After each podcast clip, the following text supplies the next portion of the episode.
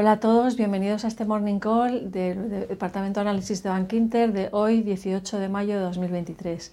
Pues ayer tuvimos una sesión muy aburrida en Europa con movimientos milimétricos en los índices, salvo por algunos nombres que destacaron con, luz propia, como por ejemplo por el lado negativo Commerzbank y Euronext, que caían casi un 3% tras publicar malos resultados de sus primeros trimestres, y por el lado contrario SAP y, Siemens, que subían guías y subían casi un 3%. En Estados Unidos había más alegría porque tanto Biden como McCarthy eh, anunciaban que no va a ser necesario llegar a un impago de la deuda y que probablemente sea posible un, acuerdo sobre el techo de la deuda incluso esta misma semana. Los bancos regionales además tenían un pequeño rally al publicar Western Alliance un aumento de depósitos en las últimas semanas y el índice regional de la banca regional americana subía un 7%. Target, que es un valor importante para tomar el pulso eh, al, al consumo americano, también publicaba buenos resultados y subía un 2,6%.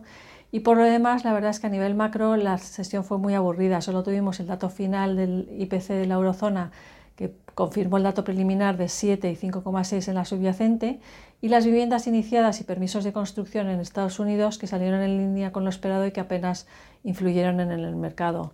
En los bonos, pues movimientos muy, también muy aburridos, apenas sin movimiento en los tramos largos y ligera apreciación del dólar.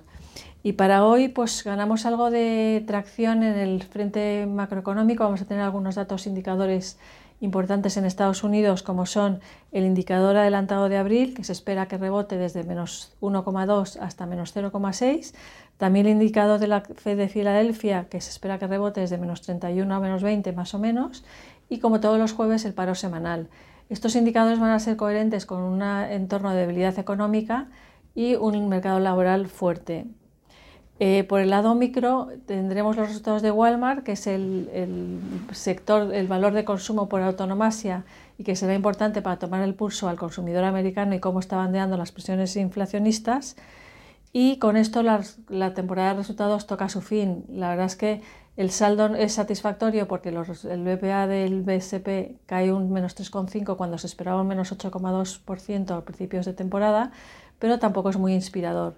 Y con esto, pues esperamos que hoy las bolsas en Europa recojan el impulso que hemos visto en Estados Unidos y en Asia y, y reboten ligeramente. Y en Estados Unidos podríamos ver en cambio cierta toma de beneficios.